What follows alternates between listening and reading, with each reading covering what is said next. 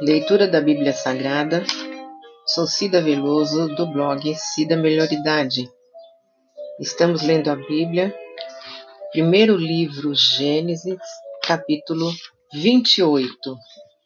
A fuga de Jacó. Isaac chamou a Jacó e, dando-lhe sua bênção, lhe ordenou, lhe ordenou dizendo: Não tomarás esposa dentre as filhas de Canaã Levanta-te, vai a Padã Arã, a casa de Betuel, pai de tua mãe, e toma lá por esposa uma das filhas de Labão, irmão de tua mãe.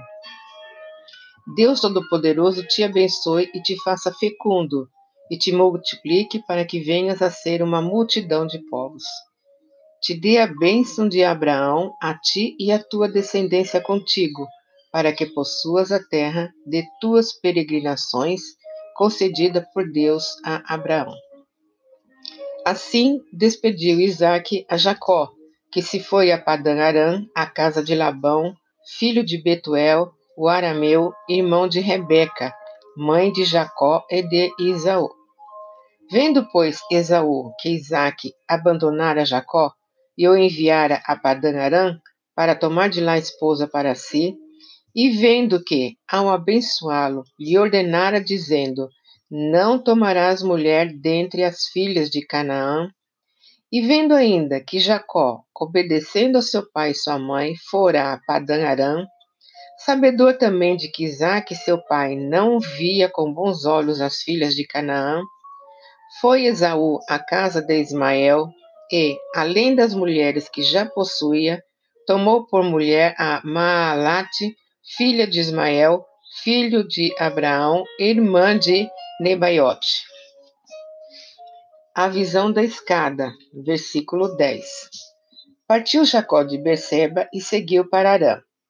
Tendo chegado a certo lugar, ali passou a noite, pois já era sol posto. Tomou uma das pedras do lugar, fila seu travesseiro e se deitou ali mesmo para dormir. E sonhou: Eis posta na terra uma escada, cuja topo, topo atingia o céu, e os anjos de Deus subiam e desciam por ela.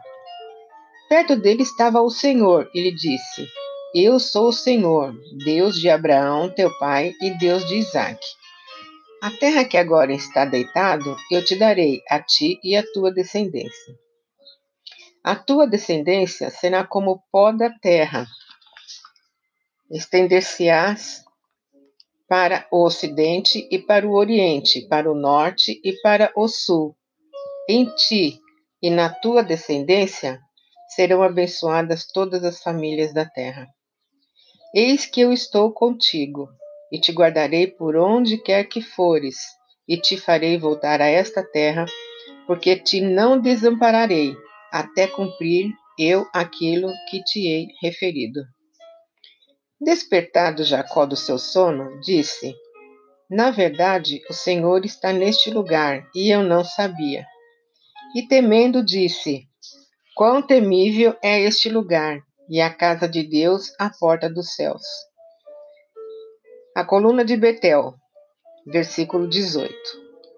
Tendo levantado Jacó cedo, de madrugada, tomou a pedra que havia posto por travesseiro e a erigiu em coluna sobre cujo topo entornou azeite. E ao lugar, cidade que outrora se chamava Luz, deu o nome de Betel. Fez também Jacó um voto, dizendo: Se Deus for comigo e me guardar nesta jornada que empreendo, e me der pão para comer e roupa que me vista, de maneira que eu volte em paz para a casa de meu pai, então o Senhor será o meu Deus. E a pedra que erigi por coluna será a casa de Deus, e de tudo quanto me concederes, certamente eu te darei o dízimo. Jacó encontra-se com Raquel, versículo 29.